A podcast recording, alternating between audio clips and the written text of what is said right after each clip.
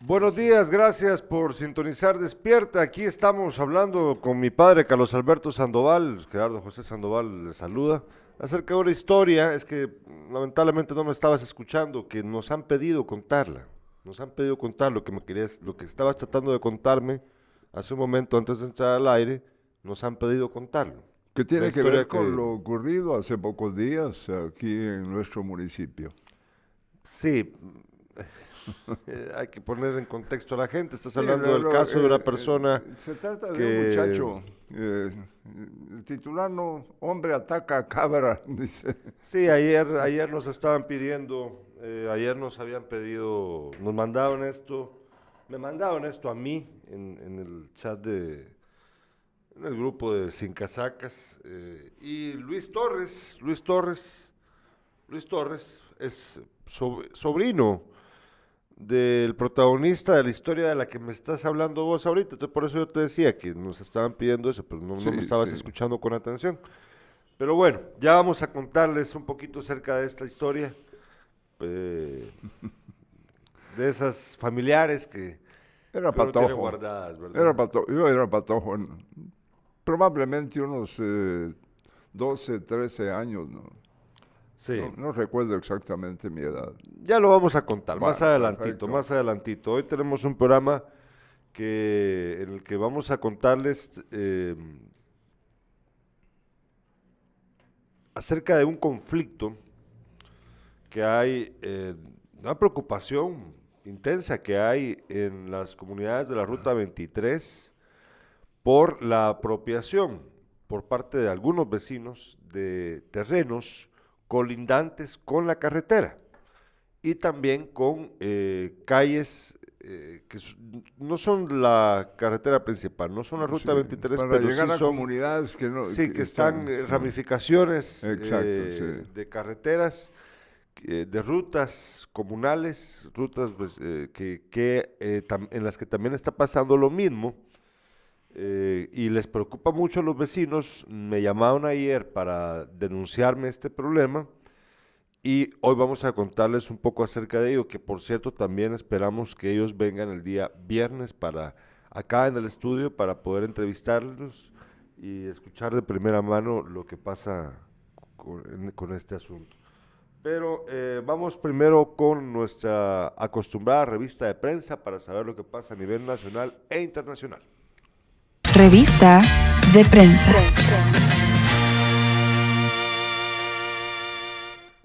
Titula Prensa Libre el día de hoy. Nueva ley agiliza cobro de deudas atrasadas. Con voto de 110 diputados, norma de insolvencia regulará procesos de pagos en mora y facilitará convenios. Es una nueva ley para agilizar el cobro de deudas atrasadas. Esto está muy interesante, la verdad. Eh, sabiendo que Guatemala es un país en el que lamentablemente la gente no tiene la capacidad para poder cubrir muchas veces las deudas que, en, las que inquiere- en las que se meten los ciudadanos por la pura necesidad. Porque lamentablemente ya vio usted el precio de la canasta básica eh, familiar. Ronda un poco más de los 7 mil quetzales en un país en el que pocos ganan más de 7 mil quetzales. Entonces, un núcleo familiar en el que eh, padre y madre trabajan y ganan un sueldo mínimo de menos de 3 mil quetzales, no pueden llegar a cubrir la canasta básica. Y eso implica, lamentablemente, que muchos terminan endeudándose para poder salir mes a mes. Entonces, lamentablemente este país es un país en el que mucha gente tiene que endeudarse. Es la purititita realidad, la purititita realidad. Por eso cuando usted ve, eh, aquí andan estos, antes eran un montón, ahora ya hay menos, pero había un montón de colombianos, de los prestamistas, que andan cobrándole a la gente préstamos rápidos que hacen que la gente pues salga de su apuro momentáneamente, pero a un alto precio, pero es por la pura necesidad. Y le acompañan a este sujeto que no solo es aquí en nuestro municipio, sino incluso a nivel nacional se, eh, se, se encuentran con el- el colombianos eh, con seguridad, gente Ah, sí, armada. armados, y- sí, también, sí. claro. No, pero, pero el punto, lo que yo quiero decir, que ese es un fenómeno muy, muy, muy jodido, ¿verdad? Ah, sí. Eh, pero lo que yo quiero decir aquí es que es por la purititita necesidad. Porque el problema es que, como explico, si la canasta básica es la, la familiar, es superior a los 7 mil quetzales y el salario mínimo no pasa de ser de 3 mil, la gente a ley que, que un núcleo familiar de dos, imaginando que fueran dos, ¿verdad? Padre y madre. Porque muchos fam- muchas familias viven solo, solo uno de ellos, la mayoría mujeres, madres solteras. El problema es que entonces no te va a alcanzar para cubrir lo, lo mínimo. Que entendamos, entendamos que lo mínimo no solamente son los alimentos y el, el estudio, sino también la vivienda, la luz, todo, todo, todo lo que implica la, la sobrevivencia básica. Entonces, simplemente no alcanza. O sea, los números no, no, no cuadran, pues. O sea, si, si, va- si es más de 7 mil y ganas entre 2, 6 mil, pues nunca te va a alcanzar. Entonces, eh, la gente se tiene que endeudar. Esta ley, regresamos a la portada de prensa libre, porfa, André, la nueva ley en teoría agiliza el cobro de deudas atrasadas y te permite eh, regular procesos de pago en mora y facilitará convenios de pago. Ya vamos a tratar de leer esta ley a ver qué, que si, eh, sea algo positivo o no para la sociedad. También eh, publi- eh, publica Prensa Libre el día de hoy, se anticipa batalla legal si Congreso insiste en salir de guatenóminas. Es que no quieren que sepa la gente si tiene cuánto ganan los asesores y qué asesores son. Y también titula Subastan piezas mayas en Francia. Puchis, patrimonio prehispánico es subastado en Francia. Vámonos ahora a la portada del periódico. El periódico titula el día de hoy Los chats que implicarían al diputado Jorge Silva, Jorge García Silva con el fraude en el Insibume.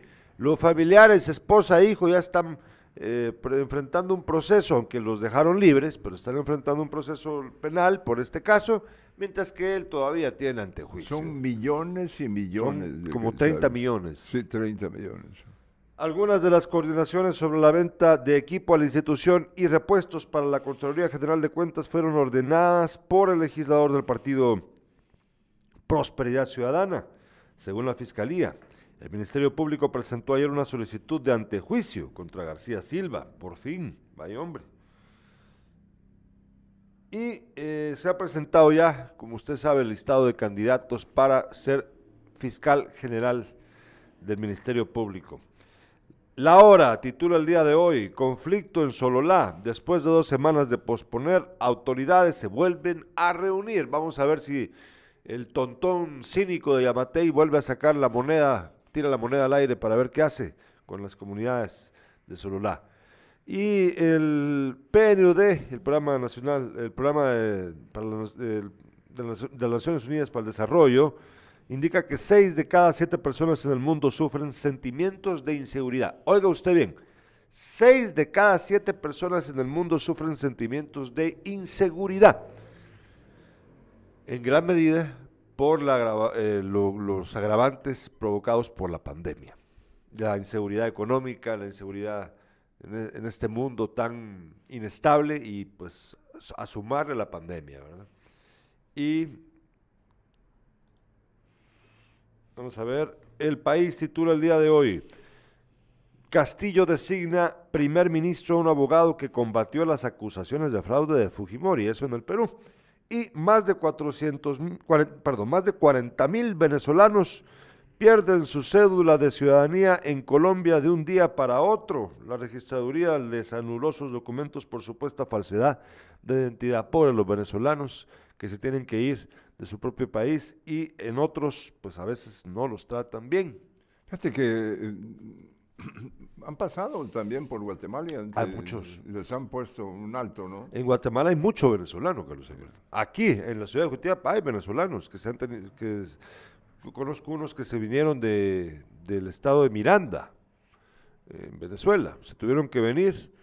eh, hace unos años pusieron estos amigos un, una- un pequeño comedorcito donde venían arepa venezolana y otros, y otros eh, antojitos venezolanos.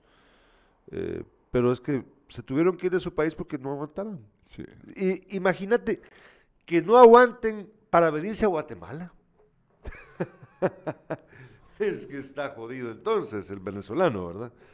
Nos escriben nuestros espectadores, Freddy Lemos dice, buenos días, me imagino que esa ley es para el sector oficial, para pagos atrasados a empresas y así hacer nuevos convenios, por ejemplo, pago de carreteras. Vamos a leer si, si es el caso, que yo no creo que solamente sea para, para eso, yo creo que es para el ciudadano común, pero ya vamos a leerlo. Eh, Rusman dice ya en sintonía, bendiciones, gracias Rusman. Y Juan Carlos Salazar, buenos días, don Beto Gerardo, que tengan un bendecido miércoles, gracias Juan Carlos, allá en Málaga, España. Bueno, eh, vamos a tratar de determinar si es así el caso o no, lo que nos están preguntando acerca de esta ley, ahorita me voy a meter a averiguar. Mientras tanto, vámonos con los titulares con Carlos Alberto Sandoval. Un momentito. Las 3 de impacto. Ah, de eso ya dimos a conocer a- ayer, pero eh, la prensa eh, toca eh, otra vez el tema eh, y es que preocupan los municipios que están en rojo, incluido el departamento de Jutiapa que tiene 15 municipios en alerta máxima. Director departamental de Educación informa que hoy sí van a cerrar el edificio de la DEPA, la Dirección Departamental de Educación, para evitar la propagación de la pandemia. Eh, son varios los que pues se han contaminado. Preocupación o preocupa a- a- a apropiación de terreno por vecinos de la ruta 23. Roberto Alejos estuvo ayer ah, en Impacto Media. Alejos eh, dijo que va a apoyar a los bomberos de la 26 compañía. En deportes hoy en el estadio Progresano a partir de las 9 horas, hora en que inicia el duelo entre Achuapa y el Malacateco, el campeón nacional. Los cebolleros esperan quedarse con los tres puntos, ojalá y así sea. Bueno, esos son los titulares del día de hoy. Eh, que, vamos a ver. Me escribieron, me llamaron ayer de la, de mm, miembros de la, de la comunidad de la Ruta 23. eh, Es que hay, son de varios lugares, la verdad quienes se comunicaron conmigo son originarios de varias comunidades del sector, Eh, pero es eh, Pipiltepeque abajo, Pipiltepeque arriba, La Pajarita, me mencionaron, es que son varios lugares, me mencionaron como 12 comunidades que, que se sienten afectados por este problema que vamos a tratar ahorita, que es- era tu segunda noticia. eh, ¿Podrías, Sí, sí.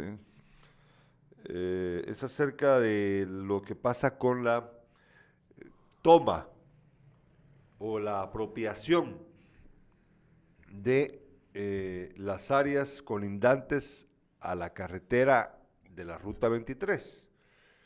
Eh, que hay que recordar que es una, pues, es- este- esto pertenece, este es, este es algo que, que le corresponde a caminos. De nuevo, fíjense, miren qué problema esto.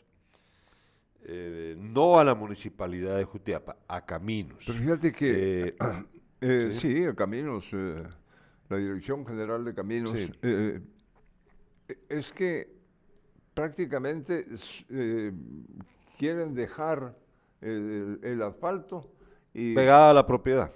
a extender su propiedad. Entonces, aquí vamos a ver unas fotografías que nos enviaron los vecinos de estas comunidades que ilustran perfectamente, pues, al dedillo, lo que pasa con este asunto. Veamos las fotografías poco a poco, vamos a ir viéndolas. Ahí observa usted primero, eh, ellos, ellos mandaron esta foto y pues ellos mismos la marcaron.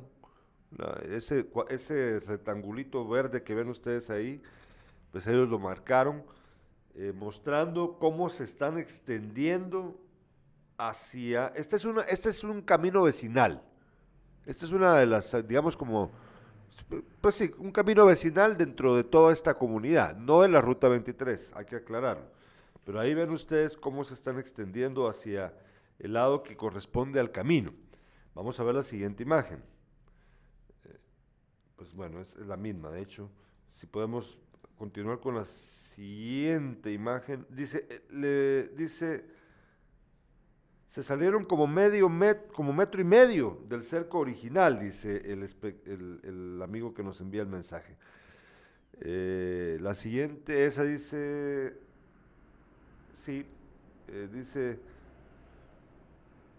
esta muestra una curva, la puerta estaba originalmente donde está lo verde, dice este espectador, este ambiente que nos envía la foto. Vamos a ver la siguiente imagen, André. Eh, en esta dice, el cerco de alambre estaba originalmente por donde va la línea de adentro, o sea, la línea de afuera la sacaron, dice. Ah, ya, lo entendí, ya entendí, o sea, que se, ahí, ahí usted aprecia que, que crearon una línea, o sea, se aprovecharon y tomaron un poquito más. Los cocos de las 14 comunidades de la ruta de Jícaro Grande hacia Santa Rosita hicieron la petición al Consejo Municipal para detener esto, estas eh, apropiaciones de la vía pública y el juez de asuntos municipales fue quien pidió dictamen a Caminos. Ya se hizo la verificación física, pero aún no hay acción. No, no han hecho nada todavía. Va- regresemos acá al estudio. Eh, estas son algunas de las imágenes. se- ellos van a enviarnos más. Yo voy a, pues, eh, a- aprovechar el tiempo hoy en la mañana para ir a darme una vuelta por ahí, ver cómo está la cosa in situ.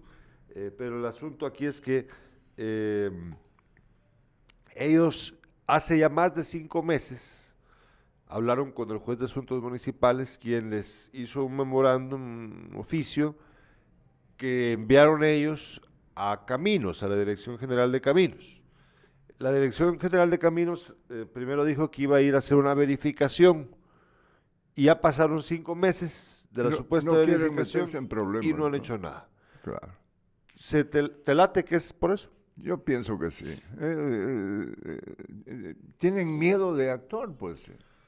El problema es de que son muchos los vecinos que están haciendo esto, eh, no solo en los caminos vecinales, sino también sobre la misma ruta 23.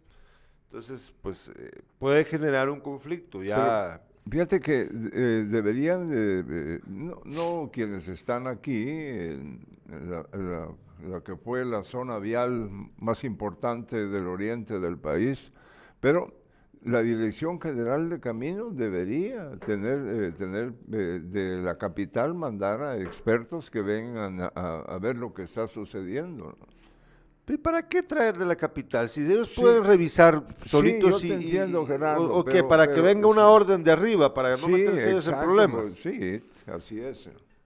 Bueno, esa podría ser una solución práctica, si tienes razón, po- podría, podría, podría ser, ¿verdad?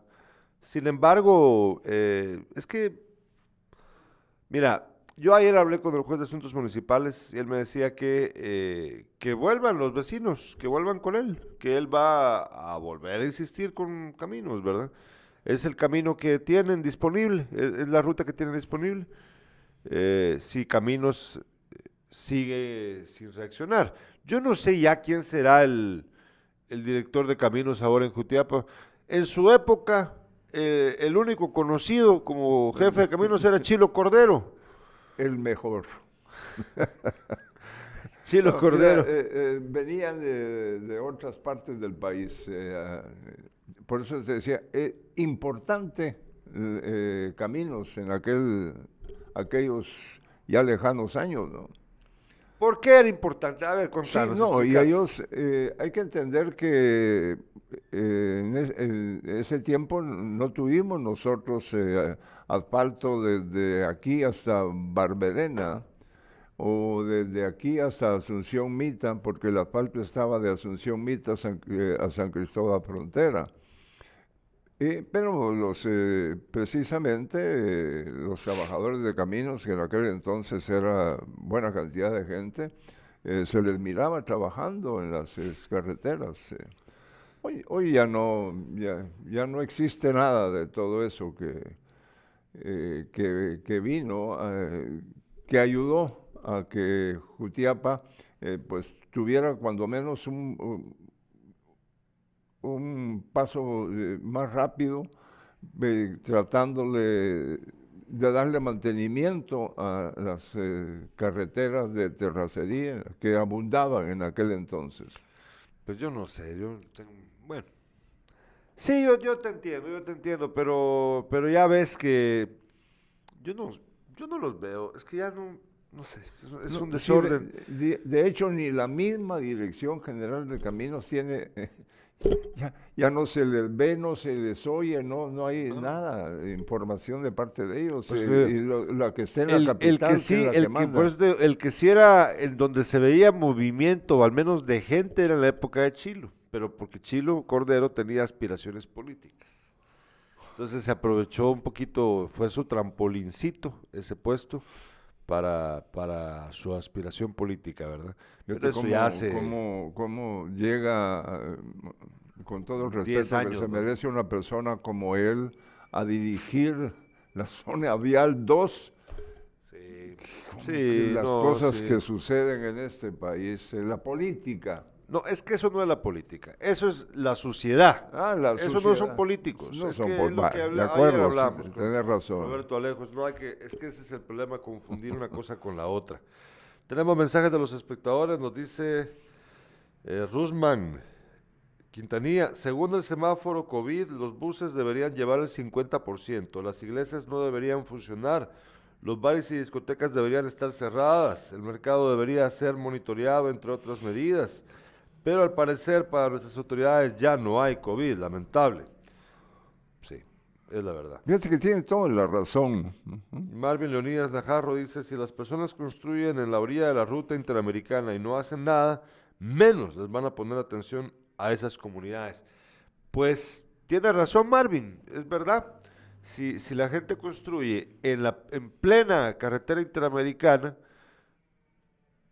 y no hacen nada las autoridades para impedirlo, tiene razón, menos van a hacer algo por, por rutas menos importantes como la 23 o los caminos vecinales. Y, aquí, Gerardo, eh, aquí eh, ah, nomás sale uno de la 15 de septiembre para tomar la carretera interamericana, prácticamente se apoderaron de toda, de, de- de- de la orilla de la carretera que debe estar limpia, ¿no? Sí, sí, Pero hace años, no, hace no años. pasa no pasa absolutamente nada y hay todo tipo de negocios. Eh, yo no sé quién les dio permiso para, eh, para poner sus ventas, sus eh, todo su- el trabajo que hacen, ponerlo eh, en, en la orilla. Ni siquiera los bomberos ocupan eh, la, la gran cantidad de, de espacio que estos eh, se han tomado. Bueno, vamos a una brevísima pausa comercial. Luego vamos a seguir contándoles más historias acá. Hola, soy Marta Telma Ramos, soy psicóloga. Quiero invitarte a que te vacunes, pero vacúnate sin casaca. Vacúnate, pero sin casacas.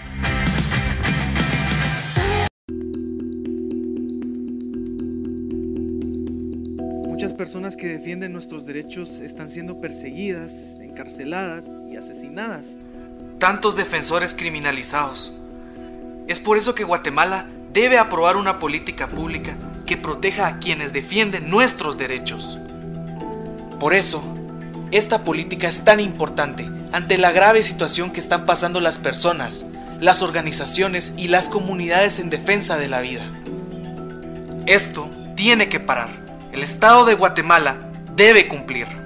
Una iniciativa impulsada por UDFEGUA, Plataforma Internacional contra la Impunidad, Protección Internacional Mesoamericana y el programa Actuando Juntas OTAI. Hola amigos, ¿cómo están? Mi nombre es César Leiva, comunicador jutiapaneco. En esta oportunidad quiero aprovechar de verdad para invitarte a que te vacunes contra el COVID-19, pero de verdad, que te vacunes sin casacas. Vacúnate, pero sin casacas.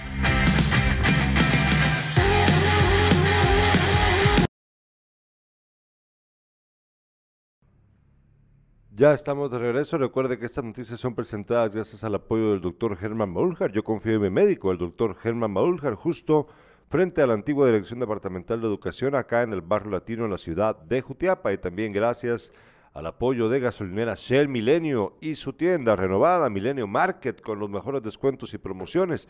Vaya usted y aproveche. Por 100 quetzales de combustible le hacen un lavado rápido a su vehículo. Vaya usted a gasolinera Shell Milenio justo frente a Caminos en carretera interamericana acá en la ciudad de Jutiapa. Bueno, hoy sí va a estar cerrada la entrada al edificio de la Dirección Departamental de Educación, la DEPA, para evitar la propagación de la pandemia. Ya son varios eh, los trabajadores que han sido contaminados ahí. Sí, contagiados. Contagiados, contaminados no. Eh, vamos a ver, aquí tenemos la circular que envió la Dirección Departamental de Educación ayer. Eh, ahí anuncia el director departamental que el día de hoy, 9 de febrero, estará cerrada la Dirección Departamental. ellos dicen estarán cerradas por motivo de saneamiento del edificio. Eh, pues claro, porque la idea es limpiar todo aquella superficie que tal vez pueda ser motivo de contagio. ¿Se recuerdan ustedes? Probablemente cuando al principio de la pandemia, eh, pues uno en lo, en lo, que averiguaba, ¿verdad? Porque uno no podía tener eh,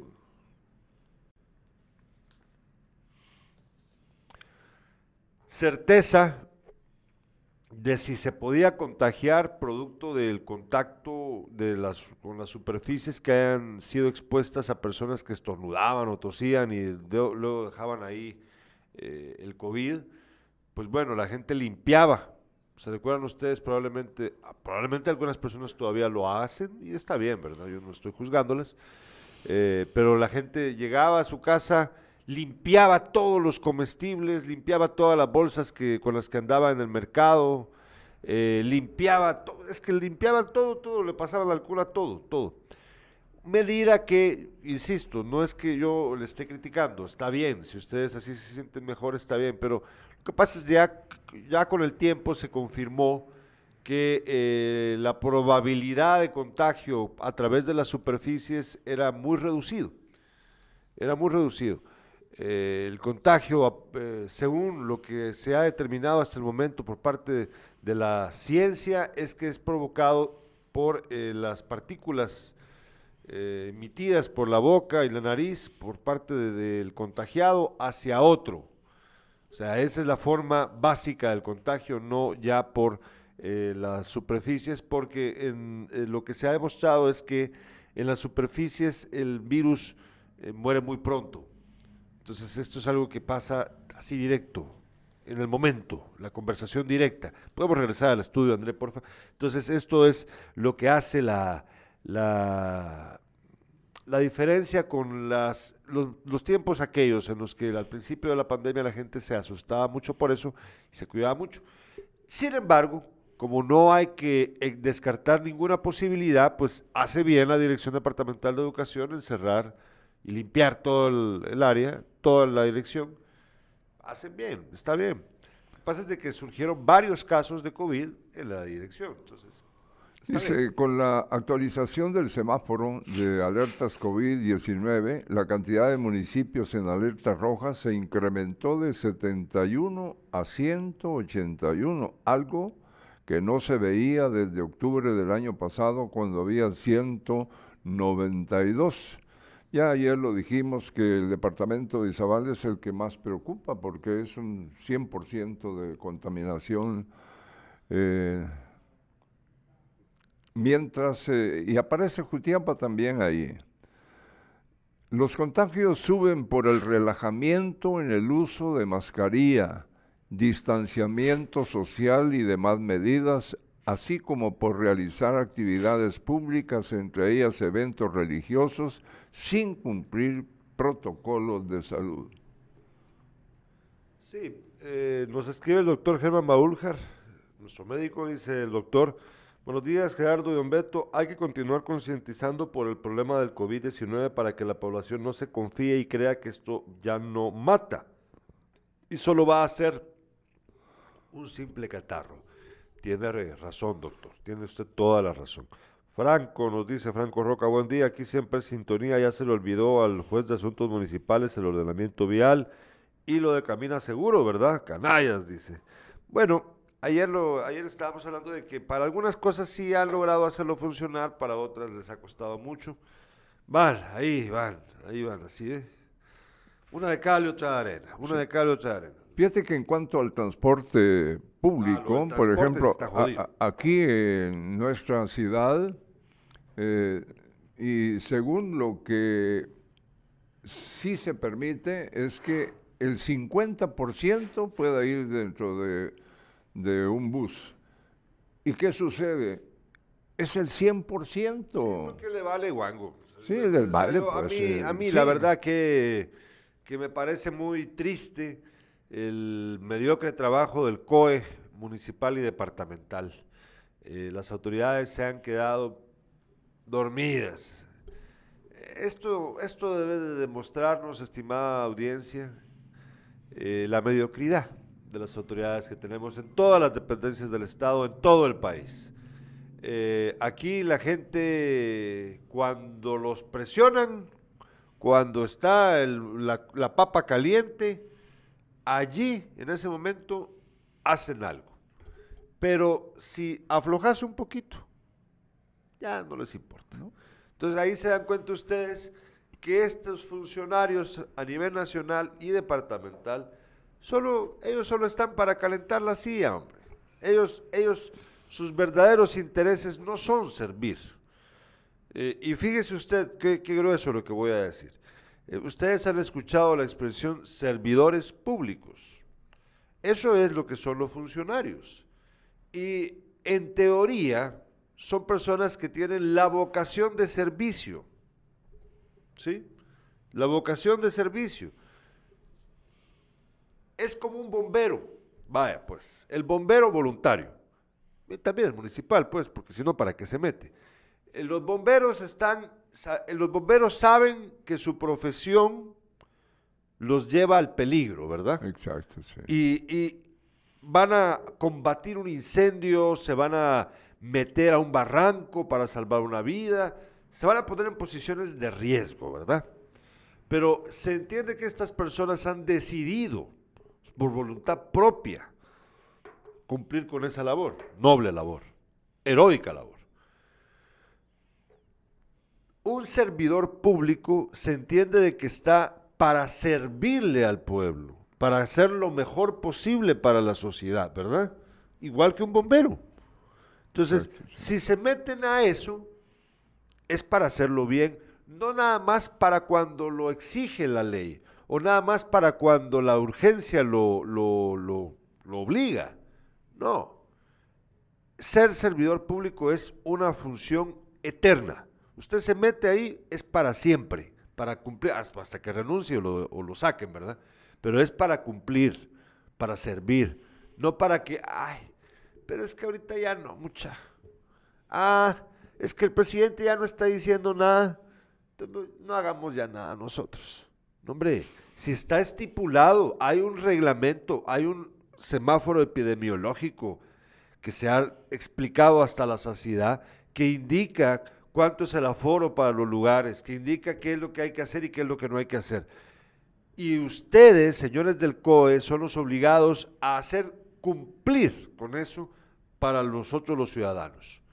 Pero ustedes simplemente están calentando la silla. Entonces yo digo, ¿Para qué se meten? Imagínate un bombero que vea un incendio y no se meta a apagar el fuego. Entonces, ¿qué chiste tiene? Solo esté observando. Solo se queda viendo. Es que ese es el mejor ejemplo que les puedo dar. Ustedes son como bomberos cobardes. Son como el bombero que se queda viendo el fuego. A ver si otro viene a apagarlo, ¿verdad? Queda al pelo, Carlos Alberto. Entonces, a mí que no me vengan con babosadas a, a contarnos, a decir que el esfuerzo que hacen, que no sé qué, porque la verdad son puras pajas, son puras pajas. ¿Por qué las autoridades no ponen orden, por ejemplo, con el transporte extraurbano, que le corresponde a la, a la Dirección General de Transporte? No lo hacen. ¿Por qué acá en la ciudad de Jutiapa permite la- las autoridades municipales, el área de salud también incluida, el COE en su pleno, en pleno, la gobernación departamental, ¿por qué permiten los buses llenos? ¿Por qué siguen cobrando los dos quetzales si no están cumpliendo ya con ninguno de los protocolos de COVID? ¿Por qué? ¿Por qué? Pregunto yo. Explíquenme. Ah, es que, ay, de que se quede así, hombre. Mediocres. De verdad, para eso querían ser ustedes funcionarios públicos. Qué vergüenza, la verdad. Qué vergüenza. Nos escriben nuestros espectadores. Dice Mario Arraga, la misma municipalidad hará una actividad deportiva el domingo. No está mal, pero no es el momento. No tienen sentido como, común, no tienen sentido común y responsables. No sé qué actividad deportiva será. Es que miren, las actividades no es que estén prohibidas, las actividades deportivas. Lo que está es regulada la cantidad de personas que pueden llegar a las actividades. Eso hay que dejarlo claro. En este momento no hay prohibición a las actividades eh, recreativas, deportivas, culturales, etcétera. Eh, tal es así que, pues ustedes bien saben que ya hay conciertos, ¿verdad? Eh, lo que está prohibido, o lo que es- más bien lo que está regulada, es la cantidad de personas que pueden estar en estos recintos. En el caso de Achuapa son 300 personas. De todos modos ni llegan, Sí. de todos modos ni llegan las 300. Bueno, pero ojalá lleguen porque se van a enfrentar al campeón nacional. Sí, es, es verdad, pues ojalá, ojalá que llegaran por el aforo permitido. Pero las- lo cierto es de que ni llegan, pues en el caso de Chuapa, los aficionados, pues no sé qué querrán, la verdad. Eh,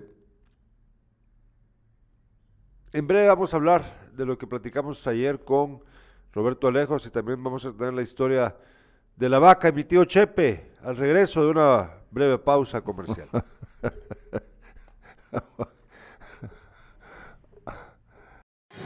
Hola, soy Fabiola Pais y quiero invitarte a que te vacunes, pero que te vacunes sin casacas. Vacunate, pero sin casacas.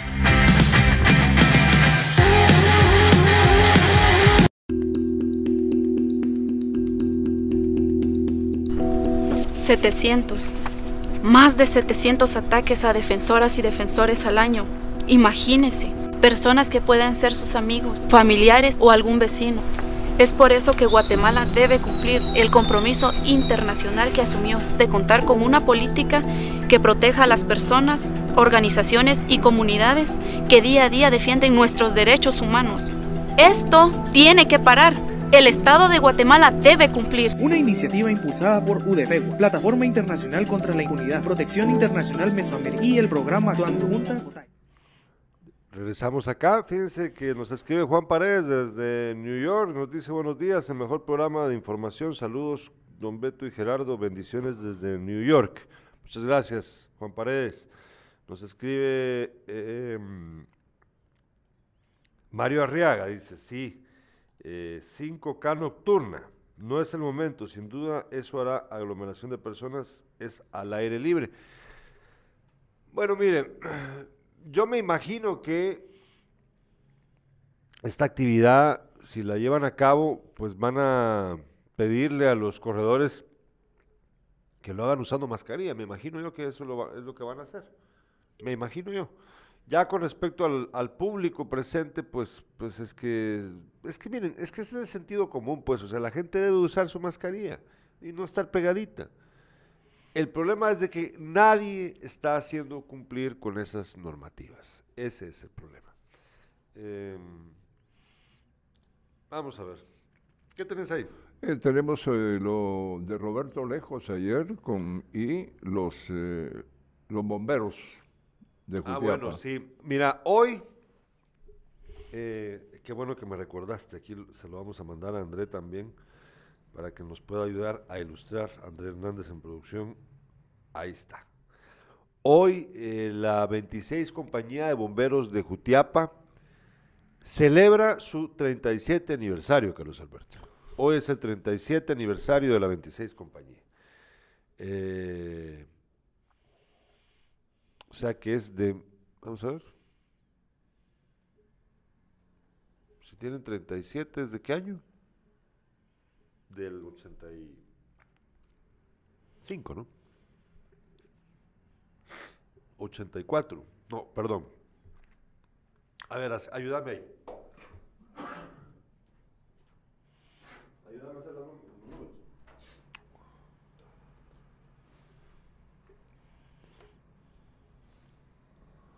Dice Mario Arriaga, la misma municipalidad hará una actividad deportiva el domingo, no está mal, pero no es el momento, no tienen sentido común. Irresponsables. No, yo ese ya lo habíamos leído. Ah, lo- lo había me leído, ¿no? los números, ¿cuánto sería? ¿De qué año es entonces? Es del... del tre- si tiene 37 años, es del 85, 80 y... Sí, 85, ¿verdad? Del 85, fue creada en el 85 la, la 26 compañía. Bueno, entonces hoy están celebrando su eh, aniversario. Eh, ¿Pero qué, qué te dijo Alejos? Sí, ahorita llego al punto. Lo que quiero qui- es que hay información primero acerca de... La 26 compañía va a recibir ahorita... eh, aquí lo tengo. eh, hoy les entregan... ¿Otra unidad? Sí, Qué bueno. sí, así es. Eh, dice la nota... eh, la 26 compañía cumple 37 años el día de hoy, motivo por el cual estaremos realizando una conferencia de prensa a las 10 de la mañana y aprovechan la oportunidad para presentarles la nueva ambulancia que fue donada por el Cuerpo de Bomberos Voluntarios de Guatemala. Entonces van a recibir hoy una nueva ambulancia para poder eh, prestar un mejor servicio. Ya por eso te decía yo, imagínate los bomberos yéndose un fuego o, o no queriendo bajar un barranco para rescatar a alguien, ¿verdad?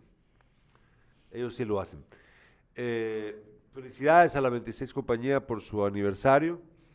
Eh, nos parece que su trabajo es encomiable, sin duda, un buen trabajo el que hacen, a diferencia de lo que hacen otros funcionarios, otros servidores públicos, ya lo dijimos hace un rato.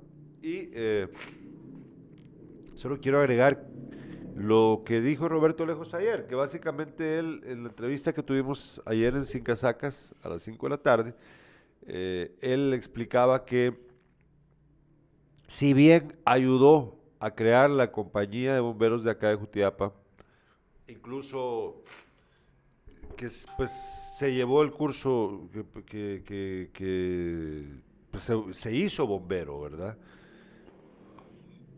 Y que había apoyado en cierta manera la compañía, él se había alejado de ella y eh, posteriormente era un problema ayudarles porque la gente podía asumir de que lo hacía por, por razones político-electorales.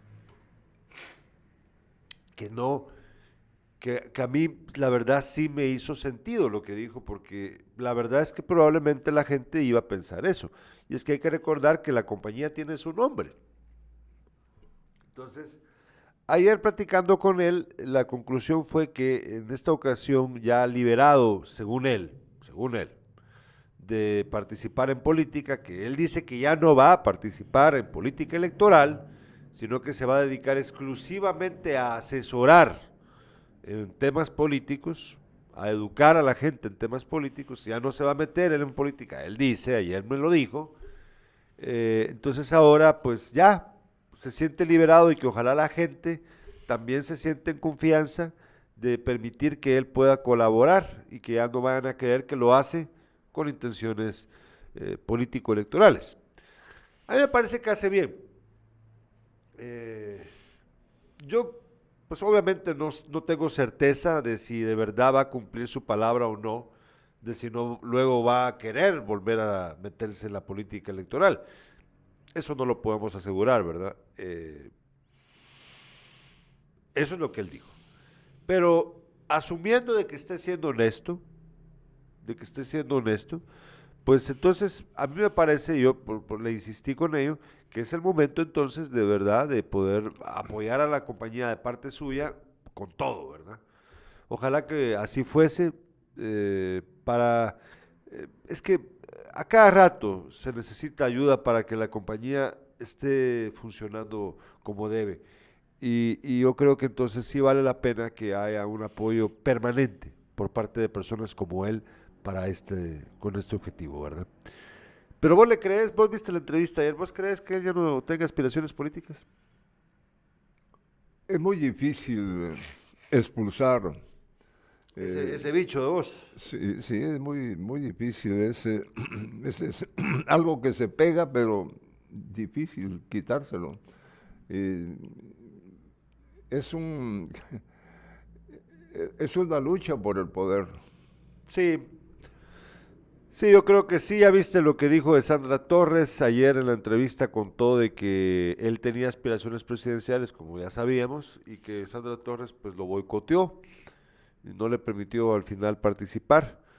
Hablaba él de que para ser candidato a presidente, no, no, no me lo quería decir, pero al final lo soltó que él calcula que son entre 80 a 100 millones de quetzales los que hay que invertir.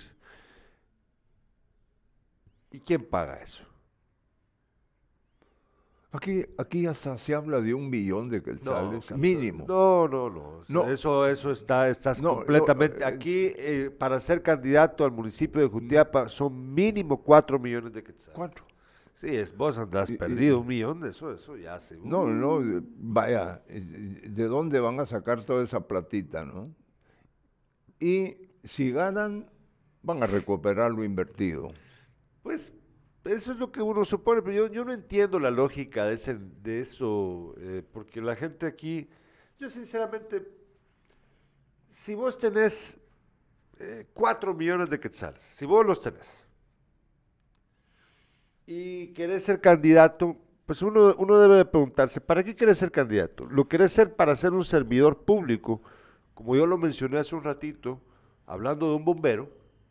O sea, ¿lo querés para dedicarte a servirle al pueblo? ¿O lo querés para duplicar esos cuatro millones de quetzales al llegar a ser alcalde? Es que es la pregunta que hay que hacerse.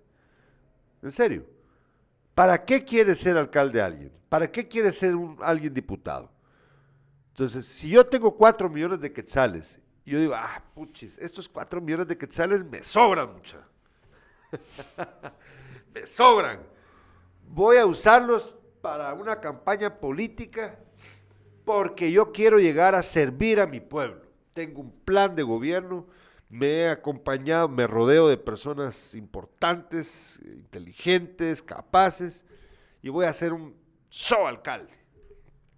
Ah, bueno. Entonces uno dice, ah, puchis, este lo trae en la sangre, dice uno, ¿verdad? Qué buena onda.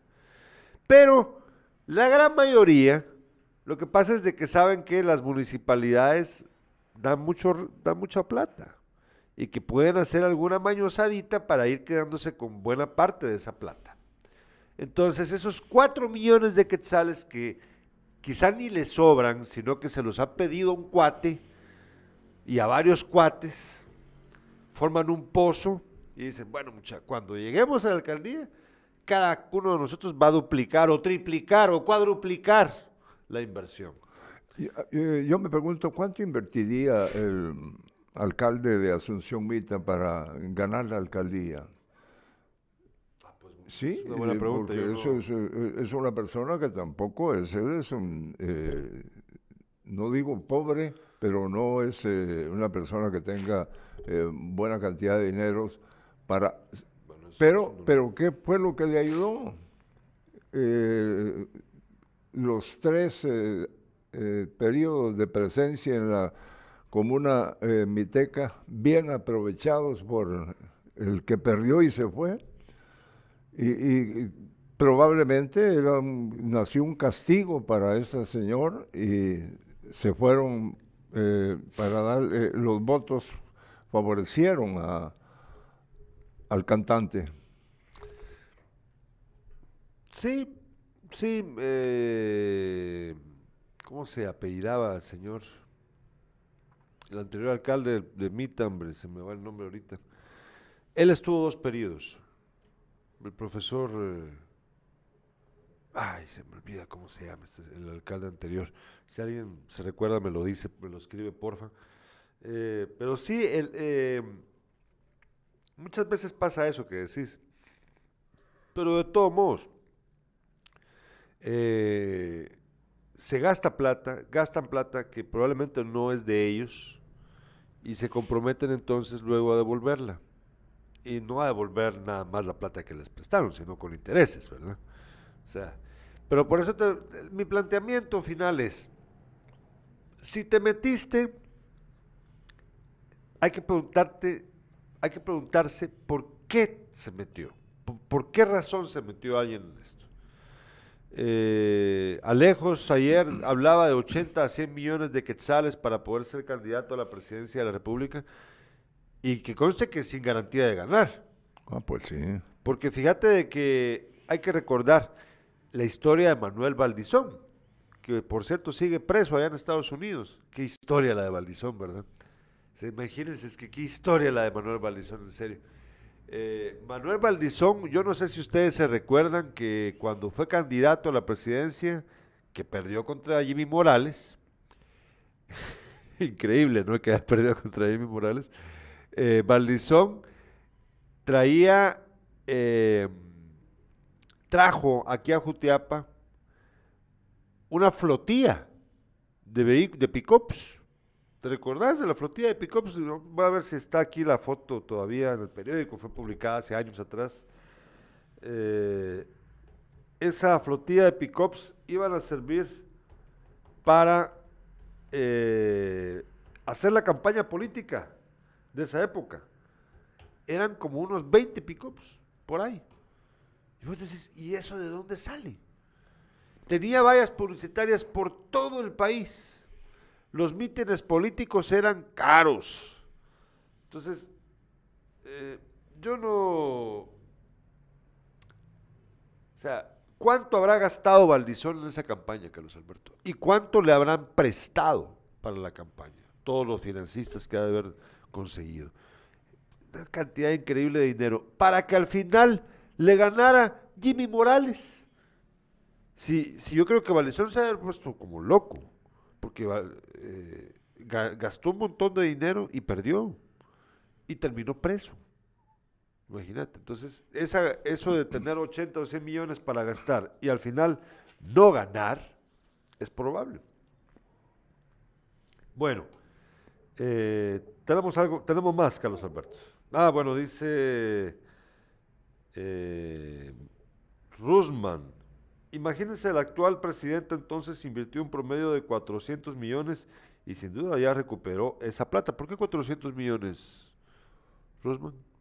En su campaña, sí, pero eh, No. eh, eh, esa no fue inversión de él. No, no, no, pero, puedes- no, pero, no, pero tampoco 400. Bueno, no sé por qué se lo- pensemos menos, eh, pueden ser menos o, o más, pero este señor no invirtió dinero. man. Nos dice Fernando Peñate, el de Mita era Arturo el Gigante Rodríguez. Ah, ¿por qué lo del Gigante Rodríguez, Fernando? Eh, sí, así se llama. Arturo Rodríguez era el alcalde anterior de Asunción Mita, es verdad. Por cierto, hablando de exalcaldes, el viernes va a estar aquí con nosotros Carlos Morazán, exalcalde de Atezcatempa. Eh, pero no para hablar de política, vamos a hablar de café. De café. De café. Va a venir gente Pero de también de, repente Anacafé. por ahí se, se cru- se cruzan y, y empieza la política. Ay, no, no, no, toco madera. Bueno, eh, ahora vemos de algo simpático, algo chistoso. Eh, a ver, primero contá vos la historia que tenés ahí de la, de la cabra y no sé qué. A ver. No, lo, lo- que pasa es que yo, yo digo que es mejor de- da- dar a conocer la nota y después eso.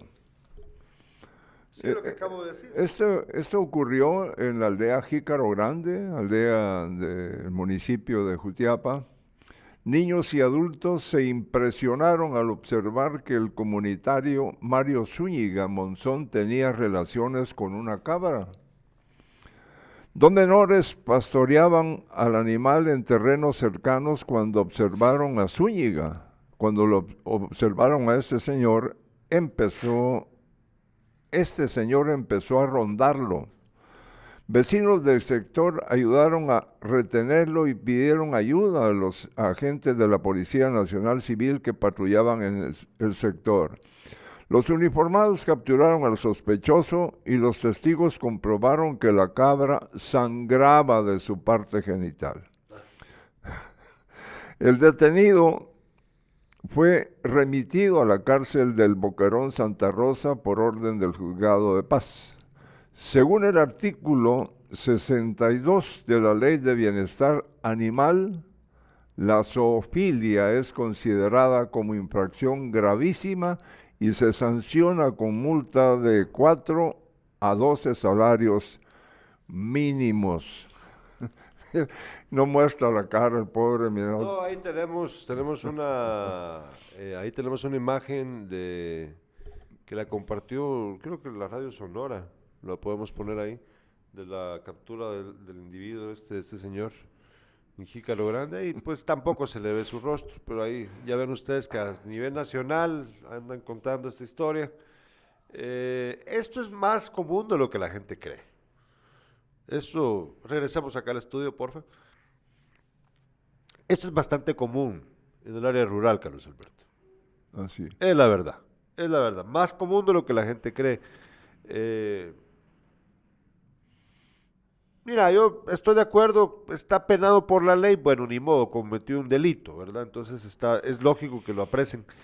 Pero yo voy a ser sincero. Eh, a ver cómo le va en el boquerón. No, sí, pero, pero mira, eh, en un país en el que hay tantas cosas que pasan que están mal, o sea, está bien, yo no estoy diciendo de que, la policía haya cometido algo equivocado al apresarlo, porque es un delito, ni modo, ni modo, está penado por la ley.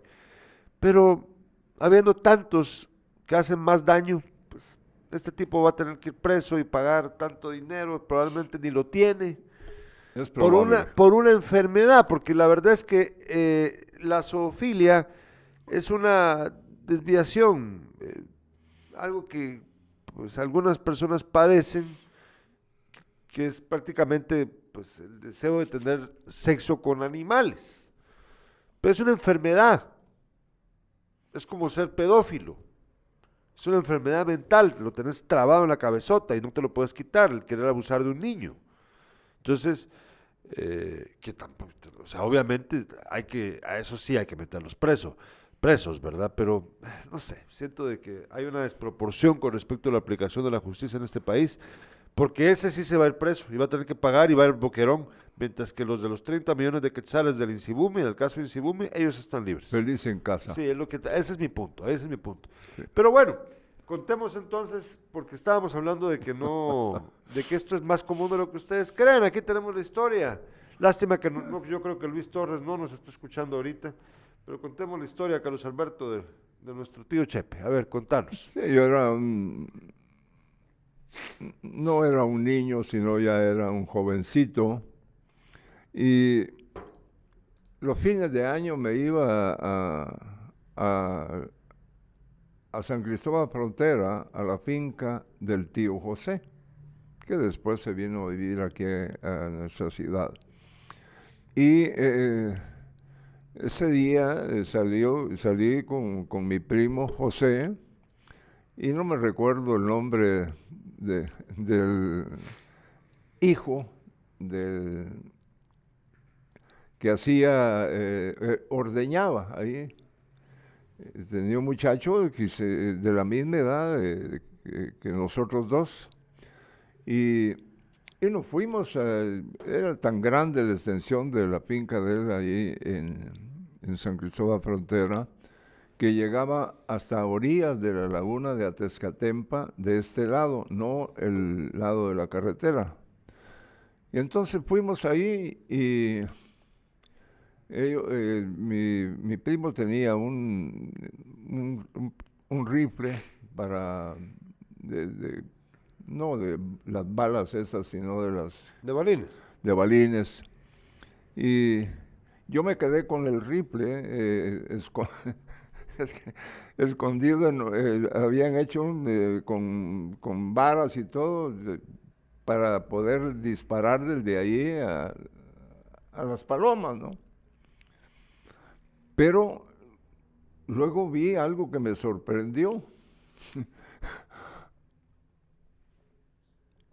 Y- Y yo no sé si... No ¿Cuánto recuerdo- tiempo habría transcurrido en lo que... Yo me quedé esperando, pero eh, y, y- y apareció una yegua allí. Y, y donde me recuerdo, eh, eh, la, la pusieron eh, con las, eh, las patas adelante eh, más bajas, ¿no? Para, Para poder alcanzarla. algo así, o más altas en la parte de adelante y bajas en la parte de atrás, ¿no? Pero fue mi primo, el, primer,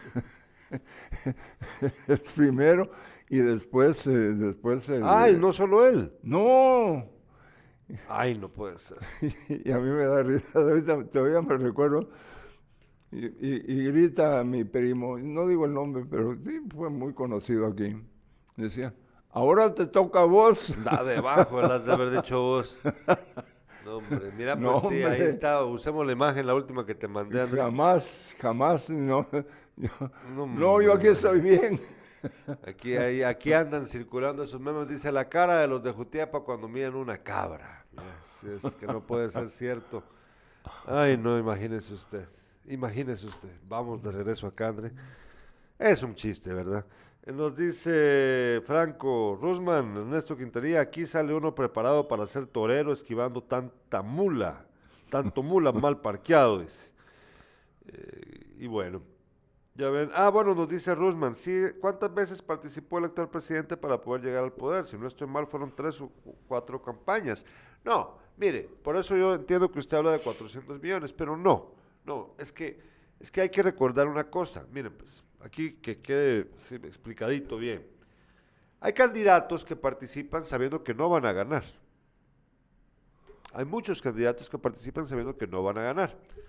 Pero igual lo hacen porque van a recibir dinero de algunos financistas y pues se lo van a quedar. Muchos han vivido de esa manera, muchos, incluyendo a Yamatei.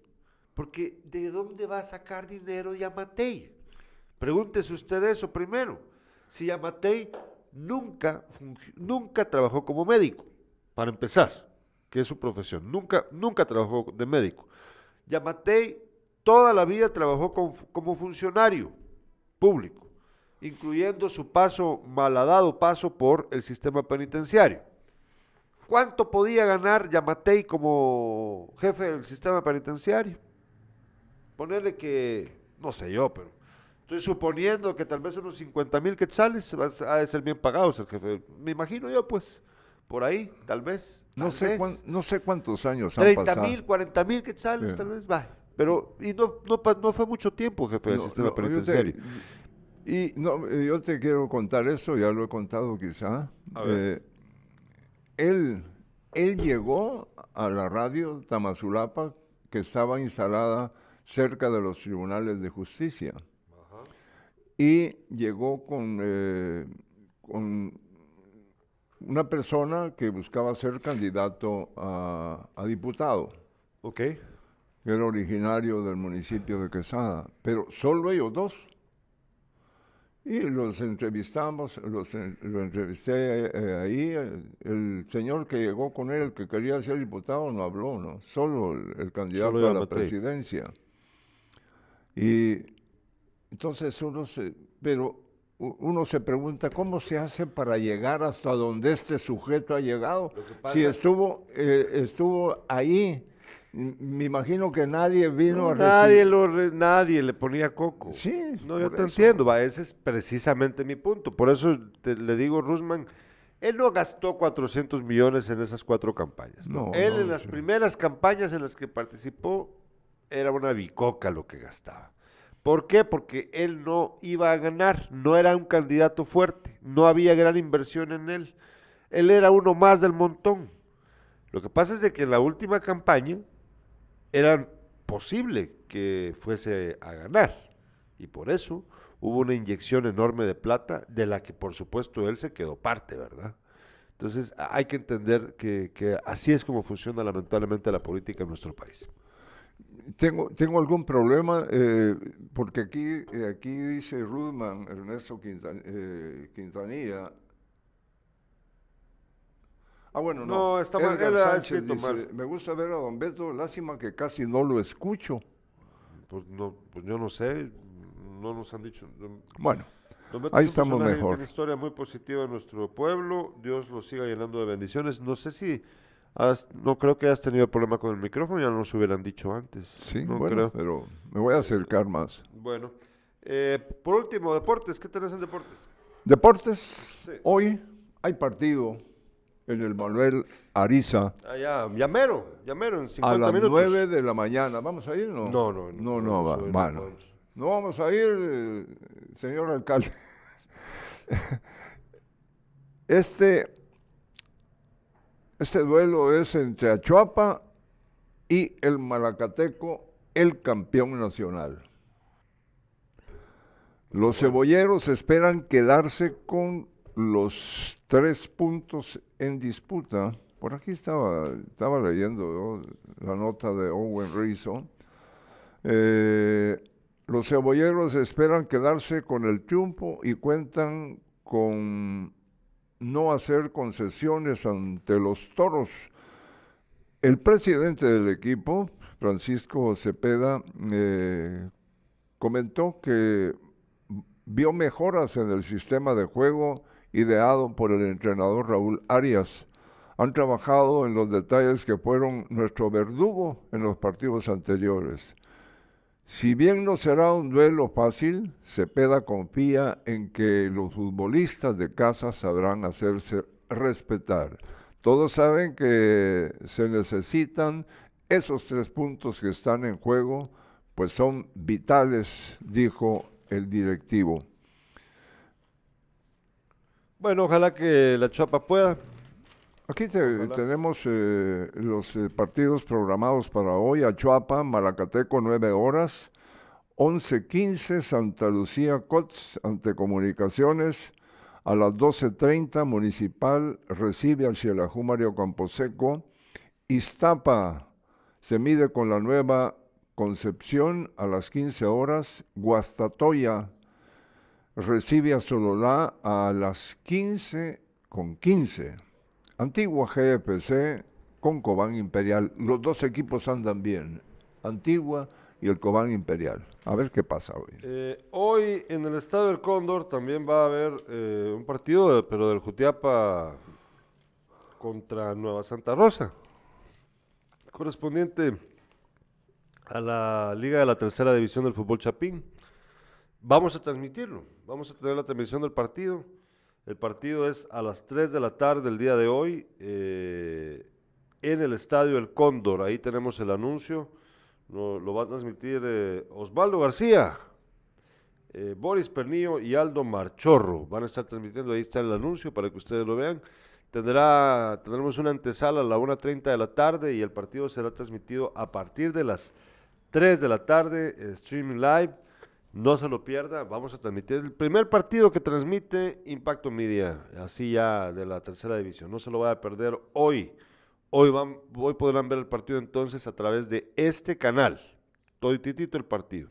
Ahí yo creo que los tres van a estar siguiendo con la pantalla del teléfono, la cámara del teléfono de los jugadores.